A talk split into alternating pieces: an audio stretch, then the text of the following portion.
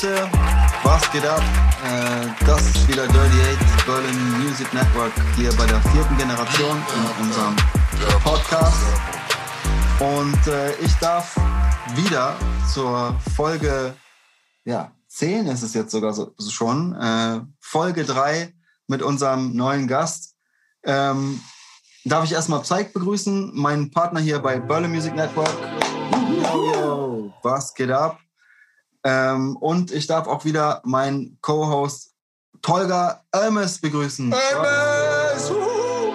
Yeah, yeah, ich yeah. feiere mich selber.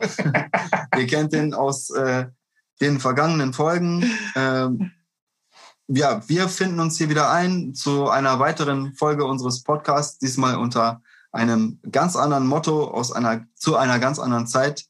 Äh, ja, ich darf begrüßen Carsten Löwe, aka Cappuccino. Herzlich willkommen.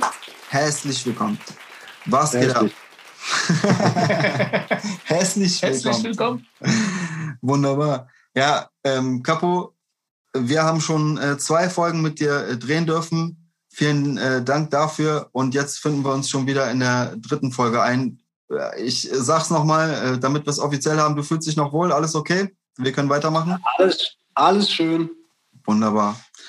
Äh, heute wollen wir darüber sprechen, ähm, wie eigentlich so ein Leben nach einer Karriere aussehen kann über den sogenannten zweiten Weg.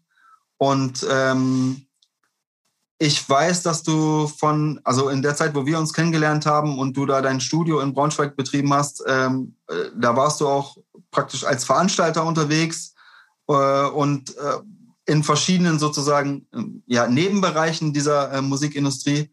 Äh, du hast auch mal so ein regionales ähm, ja, Street-Tape gemacht, ne? Äh, da haben wir, wir uns dann kennengelernt. Hattest du jemals so einen so Gedanken, vielleicht so ein, so Braunschweiger Hip-Hop-Label zu gründen? Ja, im Prinzip war schon ein bisschen die Idee, da äh, ein kleines eigenes Label zu machen halt. Ne? Ähm, ich wusste, dass das ist halt schwierige Arbeit und ähm, da kommt viel auf einen zu und das ist nicht so einfach und alle wollen ein Label machen. Ähm, aber ich war irgendwann so ein bisschen, na, ich war so ein bisschen auf dem Film, äh, dass ich mich auch weiterentwickeln wollte. Also ich wollte nicht nur rappen, ich wollte auch ein bisschen eigene Beats mal machen.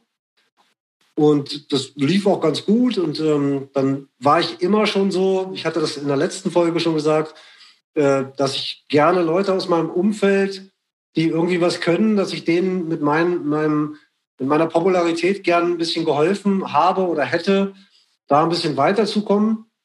Weil ich auch äh, von der Jazzkantine profitiert habe. Die haben ähm, durch ihre Popularität mir halt hochgeholfen.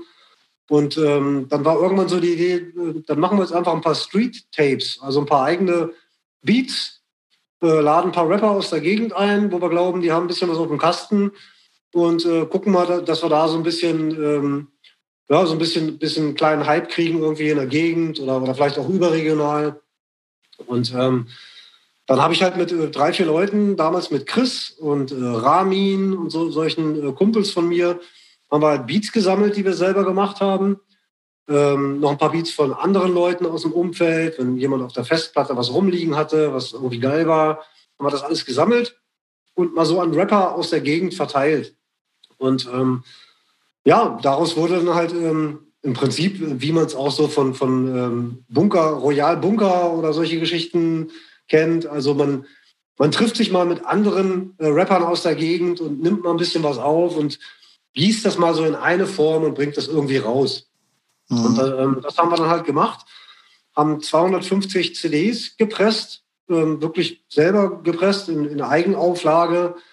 Ähm, ganz schlimmes, aber irgendwie witziges äh, Underground-Video dazu geschossen äh, zu einem Song und ähm, haben dann mal ähm, ja so ein bisschen gezeigt, was in Braunschweig und Umgebung noch äh, an Rappern da ist, die jetzt halt keinen großen Hype haben. Es hat viel Spaß gemacht. Es war auch teilweise natürlich ein bisschen anstrengend, ähm, aber es hat viel Spaß gemacht und hat in Braunschweig auch so ein bisschen Kreise gezogen. Mhm. Weiter über, über die äh, Braunschweigsgrenzen ging es eigentlich nicht heraus, muss man schon sagen, weil, weil der, ähm, der Level war halt nicht so hoch, dass man jetzt irgendwie Hip-Hop in Deutschland neu revolutioniert hätte oder so. Ne? Mhm. Insofern interessiert das den Berliner natürlich dann kaum, wenn in Braunschweig auf einmal wer rappt oder so. Ne? ähm, aber es war insgesamt, ähm, ich fand es qualitativ ganz in Ordnung. Es war echt in Ordnung äh, für, ein, für ein kostenloses Tape, wo sich halt äh, Newcomer präsentieren können. Das äh, hat dann so viel Spaß gemacht, dass wir sogar ein, ein zweites Street Tape gemacht haben. Dann mit vielen Rappern aus Salzgitter, bei uns aus der Ecke hier. Das ist so ein bisschen quasi ein Vorort von Braunschweig. Ähm, da waren dann viele Gangster mit dabei. Also wirklich, also Salzgitter hat wirklich so einen, so einen Gangsterruf. Da waren wirklich ernsthafte Gangster vertreten. Ja, da kommt doch massiv her. Ich komme daher. Ach echt? ja, ja, na klar. Massiv kommt aus der Pirmasens, glaube ich. Ach echt? Okay, Ja. ja. Okay. Also beim, beim, beim zweiten Street Tape war es dann wirklich so, dass ich, ähm, ja, ich habe dann teilweise abends, ich hatte so, so eine Gasknarre, so eine Napoleon 9 mm Gaspistole. Äh, und ich musste während den Rap-Sessions tatsächlich irgendwie äh, ein paar Rapper auseinanderhalten und habe denen die Knarre vor den Kopf gehalten, weil ich wollte auch nicht, dass in meinem Studio Randale ist und die Polizei noch kommt, weil ich selber irgendwie am Kiffen war und so. Und ähm, da war wirklich, also das fühlte sich teilweise ein bisschen an wie irgendwie New York Underground oder LA Hinterhofstudio.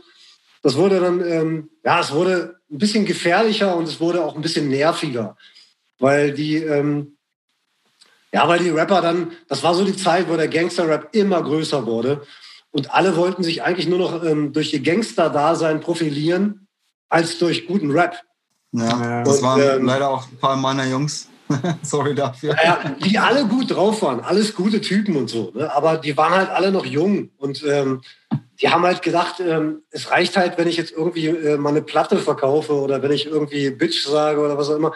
Also für die war Rap eher Scarface sein, so, ne? äh, irgendwie Gangster sein. Und nebenbei, genau, nebenbei ein bisschen rappen. Deswegen ähm, habe ich diesen Grundgedanken, ähm, der Gegend, der Nachbarschaft irgendwie zu helfen oder ein Label zu gründen, äh, den habe ich mir dann irgendwann in dieser äh, Zeit äh, schnell wieder abgeschminkt, weil klar war, Alter, ähm, in so einer Kleinstadt wie Braunschweig und Umgebung, auch wenn wir ziemlich viel ringsrum haben, da findest du halt wenig gute Leute, die, die, die den Kerngedanken verstehen und da weitermachen wollen. Mhm. Ähm, Leute, die wissen, ich mache das hier für mich und meine Kunst und äh, da kann sich lange, auf lange Zeit was entwickeln. Ähm, die findet man halt äh, weniger. Man findet halt ganz viele Typen, die ähm, nichts verdienen, keinen Job haben, ein bisschen Dope verticken und denken, die könnten mit zwei, äh, zwei Songs irgendwie äh, der neue Tupac werden oder, oder halt äh, reich und berühmt werden im Rap-Business. Und mit denen hatte man es dann mehr und mehr zu tun. Und das hat ein bisschen die Laune verdorben. Es hat halt irgendwie ähm, die Perspektive genommen, dass man da vielleicht wirklich mit Leuten zusammenarbeiten kann, die kreativ gemeinsam langfristig an irgendwas arbeiten wollen. Und äh, ich habe das alles für kostenlos gemacht über drei Jahre, habe die alle eingeladen, habe Bier gekauft, Bratwürste auf den Grill geschmissen und ähm, die haben halt alle sich durchgefressen und gerappt.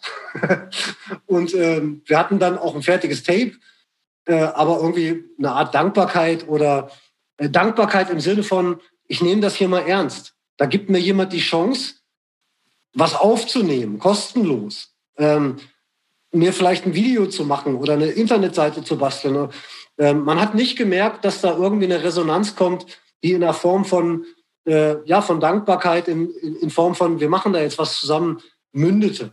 Mhm. Oder äh, selber schuld, du hast Bratwurst und äh, Bier frei äh, Haus Ja, gegeben. ich hätte- Was wäre Raki, Raki und, äh, und vielleicht ein paar, paar, paar Köfte gewesen. Aber es hat halt, ähm, es hat viel Spaß gemacht. Ähm, es war auch wirklich geil. Aber ich habe schnell gemerkt, ähm, das ist wie beim Fernsehen äh, moderieren.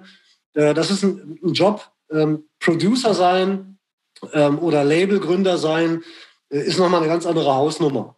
Und da muss man halt die richtigen Leute kennenlernen und äh, zur richtigen Zeit am richtigen Ort sein und ähm, ähm, um, und man, man, man gibt ja eine Art von Vorschuss. Man investiert ja in etwas, woran man glaubt, dass das in Zukunft was werden könnte.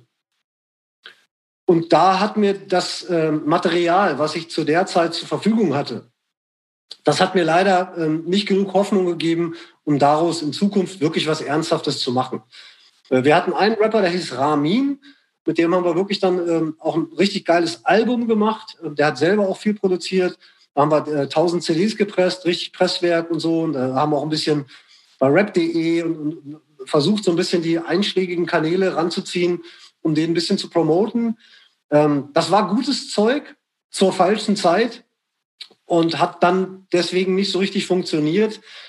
Der hat dann selber noch irgendwelche Remixes gemacht äh, für große andere Künstler und war so ein bisschen äh, als Beat-Producer unterwegs und hat so seinen eigenen Weg gemacht. Ähm, aber die ganze Label-Idee und Street-Tape-Idee, die war dann nach drei Jahren so ein bisschen ausgebrannt, äh, hat dann nicht mehr so richtig Spaß gemacht. Und ähm, dann war für mich auch klar, warum macht man das alles?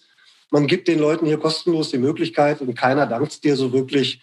Ähm, jetzt, jetzt mal alle über einen Kamm scheren, ist natürlich auch äh, schwer. Wir hatten 50, 60 Leute am Start. Da waren schon ein paar dabei, die irgendwie gut drauf waren. Du hast ja auch mitgemacht, ähm, mhm. Dirty Eight, äh, damals mit Yasun, mit Basti. Mhm. Und äh, man sieht ja, aus dir ist was Anständiges geworden. Aber für mich selber äh, war das dann irgendwann keine Option mehr, ähm, da als Label-Typ, als Producer-Typ weiterzumachen. Äh, da habe ich gemerkt, da bin ich besser dran, wenn ich alleine in meinem Kämmerlein an mir arbeite und in der Richtung irgendwie mhm. weitermache. Ja, also kann ich verstehen. Ich äh, war ja dann irgendwann in derselben Situation, auch mit einem Studio und äh, mit Gästen. Und ja, also dem einen oder anderen, ähm, ja, da haben wir auch schon mal eine Pizza gegessen einfach, ne, es ist klar. Äh, und, also ich habe dieselben Erfahrungen gemacht, von daher, ich kann das sehr, sehr gut äh, nachvollziehen. Aber so wie ich äh, mich erinnern kann, hast du dich ja damals dann auch wieder in diesen Live- oder Bandbereich äh, gestürzt. Mit Chris war, glaube ich, äh, das äh, Projekt German Inc., was ihr dann noch verfolgt habt. Ähm, und da habe ich dich auch einmal mit live gesehen. Das war eigentlich eine ganz geile Show. Wie kam das zustande und äh, kannst du darüber noch ein bisschen was erzählen? Ja, das war eine super Band. Ähm, Gem und INC äh, gibt es auch noch ein Album online irgendwo zu finden mit Sicherheit. Und ähm, da waren wir so ein bisschen Pioniere äh, im Creative Commons Bereich. Also, ähm, dass, man, dass man Sachen produziert, ob es nun äh, Fotos sind, Filme, Musik, die man dann ähm, urheberrechtsfrei rausgibt. Also jeder kann die irgendwie benutzen für seine Webseite, für ein Video, für Firmenpromotion äh, oder was auch immer. Äh, diese Creative Commons Lizenz, die mittlerweile so ein bisschen mhm. bekannt ja auch ist. Da waren wir wirklich, ähm, ja, eigentlich so ziemlich die Ersten, die ein ganzes Album gemacht haben unter Creative Commons und das dann ähm, in 2000er Auflage gepresst haben, äh, bei Konzerten ins Publikum geschmissen haben, frei zum Download. Und ähm, das war eine Band, die wurde gegründet von einem, einem Studiotypen, den ich ganz gut kannte, ähm, und seinem äh, Komparsen, seinem, seinem, seinem, Kumpel, der halt das Management übernommen hat. Äh, die haben halt ja eine Band zusammengetrommelt, weil die hatten die Idee, die wollten Reggae Rap, Punkrock und ja, Ska und so alles mal mischen in eine Musikrichtung. Mhm. Also unter einen Hut bringen. Und das war sehr geil, weil wir hatten halt ähm, ähm, eine angesagte Braunschweiger Punkband mit einem geilen Punksänger, Boris hieß der oder heißt der. Ähm, richtig geiler Punksänger, richtig hartes Brett. Dann hatten wir Buddy, das war ein Koreaner, der aber eigentlich aussah wie eine Mischung aus einem Koreaner und Bob Marley. Also Rastas bis zum Arsch. Geiler, geiler Sänger, geiler Ska-Sänger, witziger Typ. Dann mit mir und Chris, die Rapper. Und äh, ja, ein paar geile Musiker. Und dann haben wir zusammen ein Album aufgenommen, das wirklich sehr, sehr geil ist. Das kann man auch heute, 15 Jahre später, noch hören. Das ist immer noch zeitgemäß. Und ähm, da haben wir dann wegen der Creative Commons Lizenz haben wir halt ziemlich Wellen geschlagen und ähm, ja, sind als Vorband von Gentleman aufgetreten, waren mhm. beim Chiemsee Reggae Festival mit dabei, sind da vor 3000 Leuten aufgetreten und haben halt eigentlich ganz gut abgeräumt, so in der, in der Creative Commons Szene und Leute, die sich damit so ein bisschen auskennen, haben da ziemlich geil, geil abgeräumt. Leider ist das dann auch irgendwann ähm, ja, so ein bisschen in die Brüche gegangen, weil jeder seinen eigenen Weg gegangen ist. Äh, der Punker, der hat auf einmal kein Bier mehr getrunken, sprich, der war so ein bisschen out of order. Der, ähm, der Reggae-Mensch aus, Nord aus, aus Südkorea, der ähm, hat, war dann zum Studieren in Berlin. Ähm, ja, und es wurde dann so ein bisschen, war so ein bisschen klar, das war ein einmaliges Projekt halt. Ne? Ja, aber hat tierisch viel Spaß gemacht, war eins der, neben der Jazzkantine, eins, eins der hochwertigsten Projekte, wo ich je mitarbeiten durfte. Und ähm, da haben wir viel, viel gerockt und sind auch selbst in ja, wir haben sogar in Jugendzentren gepennt über Nacht, damit wir einen Gig am nächsten Tag da spielen können. Wir haben das alles for free gemacht, äh, für kostenlos. Ähm, war auch wieder ein guter, guter, Grundgedanke, den Leuten wieder ein bisschen was nahezubringen, was man noch so alles machen kann, ähm, ja. wenn man noch nicht irgendwie einen Plattenvertrag hat oder so. Ne? Mhm. Ja, sehr, sehr cool. Also richtig sehr, sehr cool. Ich erinnere mich noch an die Zeit, wie gesagt, dass das äh, so ja, coole Auftritte waren, definitiv. Ähm, ich weiß, äh, dass du bei der Jazzkantine, äh, also nicht nur bei der, mit der Jazzkantine sozusagen deine äh, Erfahrung live gemacht hast, sondern dass du ja, wie du es auch vorhin schon erwähnt hast, eben dieses, das Musical natürlich ähm, als Bühne gefunden hast für dich. Ne? Äh, diese Zeit mit dem Musical, kannst du dich da noch dran erinnern, wie du dazu gekommen bist und äh, was hast du in dieser Musicalzeit am meisten genossen? Ja, also äh, man muss sagen, ähm, Musical, äh, bei uns waren das nicht so wirklich Musicals. Ähm, die Jazzkantine ist natürlich musikalisch unterwegs. Das heißt, wenn wir im Theater spielen, dann äh, machen wir Theaterstücke, wo natürlich auch Musik stattfindet. Aber das ist natürlich jetzt nicht so ähm, ja, nicht so ein Disney-Musical, wo halt schön gesungen wird und äh, alles ist Friede, Freude, Eierkuchen, sondern das sind eher so Theaterstücke, in denen halt auch Musik stattfindet, sagen wir es mal so. Angefangen hat das vor 15, 18 Jahren irgendwie so. Da ähm, ging es nur darum, dass die Jazzkantine mal einen Auftritt macht und ähm, das Braunschweiger äh, Staatsballett da mal ein bisschen zutanzt. Und ähm, ja, das waren halt auch alles so Tänzer und Tänzerinnen, die, die kamen aus Russland, Südafrika und ähm, Amerika. Ähm, die konnten halt alles, die haben gebreakt, die haben halt Hip-Hop-Dance gemacht, nicht nur einfach klassisch Ballett, sondern äh, ziemlich cool getanzt auch. Und dann haben wir mit denen mal ein, ein Ding gemacht, das kam ganz gut an. Ähm, dann haben wir gesagt, gut, wenn das einmal läuft, machen wir es nochmal, aber wir bauen mal eine kleine Geschichte damit ein. Also nicht einfach nur ein Auftritt, sondern versuchen mal ein Theaterstück auf die Bühne zu zaubern. Das lief dann eher nicht so richtig gut, weil die Story war so ein bisschen, ja, war so ein bisschen Hanebüchen und äh, kam nicht so richtig gut an. Aber wir waren, äh, ja, wir haben Blut geleckt und wollten das dann weitermachen. Und dann haben wir Peter Schanz kennengelernt. Mit dem arbeiten wir heute noch zusammen. Das ist so ein total verrückter Freak. Der sieht aus wie ähm, Vater Abraham von den Schlümpfen damals. Also so, so ein richtiger, so, so ein Almöhi. So ein Typ, der halt einen langen Rauschebart hat, ähm, graue Haare. Äh, einer, wo man denkt, der sitzt in, in, in den Schweizer Alpen und äh, hütet seine Ziegen irgendwie. äh, und das ist halt ein total geiler Typ, weil der kennt sich in Geschichte, in Kultur, äh, in allem extrem gut aus, also so ein richtiger Lehrer, aber der kann dir auch genau sagen, was gerade die aktuelle Single von Eminem ist. Mhm. Ähm, also so einer, der so, so ein Weltenwanderer, der sich wirklich überall gut auskennt. Und ähm, der fing dann an, für uns Geschichten zu schreiben, die halt äh, super funktionieren. Also die haben alle natürlich irgendwie immer ein bisschen mit Braunschweig und dem Umland zu tun. Wir machen die Sachen, die wir so im Theater machen, die kannst du in Berlin eigentlich nicht bringen weil es immer eine Art Braunschweig-Bezug hat. Ähm, aber der hat dann Stücke für uns geschrieben, äh, zusammen mit Christian Eidner von der Jazzkantine, der, der Bassist und Chef ist, ähm, die halt echt geil gefruchtet haben. Also wir haben zum Beispiel, man kennt ja ähm, den Eurovision Song Contest oder ähm, was Stefan Raab dann äh, ins Leben gerufen hat, ja. ne, sowas. Das haben wir dann quasi für Braunschweig gemacht. Ähm, Braunschweig hat viele Stadtteile, wie Berlin auch. Und dann ähm, trat zum Beispiel für, für Wedding, trat dann irgendwie ein Rapper an. Und für Neukölln war dann irgendwie ein Popper da. Und für ähm, was auch immer ihr da noch habt, kam dann irgendwie ein Öko, Öko-Freak. Oder äh, es gab halt für jeden Stadtteil einen anderen Künstler. Mhm. Es waren also 20, 22 Künstler, die wurden aber gespielt von fünf Schauspielern. Also ich war zum Beispiel ein Chinese, ich war ein dicker Russe, und äh, ich war dann irgendwie noch mal, was auch immer, noch ein Inder. Äh, genau, ein Inder war ich auch mal. Und ähm, dann haben wir halt auf der Bühne ähm, quasi so einen Eurovision Song Contest gemacht. Das Publikum konnte in der Pause tatsächlich wählen, wer der Favorit ist. Und äh, jeden Abend hat wer anders gewonnen. Ah, cool. Und äh, das sind so Sachen, die, ähm, klar, die kannst du auch in Berlin bringen ähm, dann muss jeder Berliner halt wissen, ah, okay, äh, Braunschweig-Rüme, das wäre jetzt so wie Berlin-Wedding zum Beispiel. Ja. Ne? Mhm. äh, dann hat man so ein bisschen Bezug. Ähm, dann kann man das auch als Berliner zum Beispiel geil finden.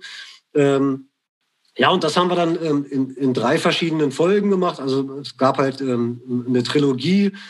Dann ähm, haben wir die 80er äh, auseinandergenommen, die 90er auseinandergenommen. Letztes Mal ähm, haben wir die 90er gemacht. Da habe ich dann äh, DJ Bobo gespielt, ähm, Scooter habe ich gespielt. Hm. Und ähm, ja, und ähm, das dann wirklich immer im Theater mit, mit riesengroßen Trara. Also die, die, die, die schieben dann Trabi auf die Bühne, da geht eine ähm, Rakete, startet ins All. Ähm, du hast dann wirklich ein, ein Setup auf einer Bühne, wie es halt die großen Künstler haben. Äh, da ist wirklich, da arbeiten hinter der Bühne dann 30, 40 Leute gleichzeitig, nur damit du alleine auf der Bühne halt geil aussiehst. Und ähm, das sind Sachen, da bin ich extrem dankbar für, weil das hätte ich in meiner Solo-Karriere, hätte ich es nie so weit geschafft, dass man 30, 40 Leute hinter der Bühne für mich arbeiten und Trabis auf die Bühne schieben oder die Berliner Mauer aufbauen oder was auch, oder eine Giraffe von drei Meter Größe aus Pappmaché, äh, aus deren Arsch ich dann krieche. alles so Sachen, die, alles so Sachen, die im Theater passiert sind in den letzten 15 Jahren. Und ähm, das machen wir halt immer noch. Das machen wir ähm, nächstes Jahr, äh, dieses Jahr jetzt auch wieder. Äh, da lassen wir das äh, Braunschweiger Schloss abbrennen im Theater. Und ähm, ja, das macht Riesenspaß, kommt sehr gut an in der Gegend. Und das machen wir halt seit ja, knapp 20 Jahren. Und damit kann man halt auch so ein bisschen alt werden. Ne? Ja. Geil. Sehr, sehr cool. Also ein richtig tolles Projekt für alle, die aus der Region Braunschweig kommen. Äh, zieht euch das auf jeden Fall rein und nutzt die Chance, den äh, Carsten hier mal persönlich auf der Bühne zu erleben. Ich äh, wette mit dir, das werde ich mir auch nochmal auf meine Bucketlist draufschreiben. Ich finde, das ist auch eine gute Aktion für Berliner. Ja, das könnte man rein theoretisch Genau, könnte man das übertragen auf andere Städte auch, genau. ne? so das Konzept. Ja, nicht nur das, sondern dass auch ein Berliner sich mal die Mühe macht, nach Braunschweig zu Man ist in eine Stunde mit Auto. Ja, natürlich. Da man sich mal so eine schöne Aktion darüber angucken. Voll geil. Ich meine, das ist doch außerkulturell und äh, in Berlin haben wir schon viel, aber sowas ist jetzt nicht wirklich alltäglich hier. Also wir haben zwar viel, aber ich kann jetzt nicht sagen, dass ich sowas da hier beim Berlin gesehen habe. Das ja. geile Nummer also auf jeden Fall. Ich muss schon sagen, ähm, wir haben ja die 80er und die 90er haben wir gemacht. Und jeder, jeder weiß ja noch, wie es war mit Milli Vanilli oder ja. mit äh, David, David Hasselhoff, I've been looking for freedom und so die Geschichten. Ähm, das haben wir ja alle in Deutschland alle gleich miterlebt. Ne? Egal, wo du jetzt herkommst. Aber ihr seid die Einzigen, die das halt in so einer virtuellen Darstellung, also beziehungsweise in so einer theaterischen Darstellung äh, äh, äh anbieten. Weißt du, hier in Berlin gibt's sowas nicht. Hier kannst du, wenn, dann genau. kannst du ein Stückchen Mauer besuchen gehen irgendwo, weißt du, dass du nicht mal mehr anfassen darfst, weil es ja schon mit äh, Wachschutz äh, äh also, ist. Ich weiß, im Wedding gibt es äh, ein kleines Prime-Theater, äh, was diese Show macht. Ähm, gutes Wedding, schlechtes Wedding, so ein bisschen angelehnt an GZSZ. Ne? Okay. Die versuchen halt so ein bisschen äh, aus dem Stadtteil sozusagen die auch tagespolitische Comedy und ja, Musical-artig eben aufzuarbeiten. Okay. Äh, das habe ich zumindest gehört, soll auch sehr, sehr gut sein, aber ist natürlich aufgrund von, ich weiß Corona. nicht, ob wegen Corona jetzt geschlossen ist oder ob es wieder auf ist, aber mit 2G plus 1G wie auch immer. Ja, ich weiß ist nicht halt genau. komplizierter geworden seit Corona. Ja. Aber das ist auf jeden Fall mal ein Tipp für alle, alle Kulturschaffenden bei euch da in der, in der Gegend. Ähm, ihr seid natürlich auch, ihr habt natürlich einen Overkill. Ihr habt ja permanent die, die Größen, die, die, die Weltstars am Start. Ähm, aber mal so ein Theaterstück über die, die Entstehung der, der Stadtteile und wo kommt Berlin eigentlich her und äh, mhm. was ist hier geschichtlich passiert und das geil eingebaut mit geiler Musik ein bisschen Witz, ein bisschen Humor auf der Bühne.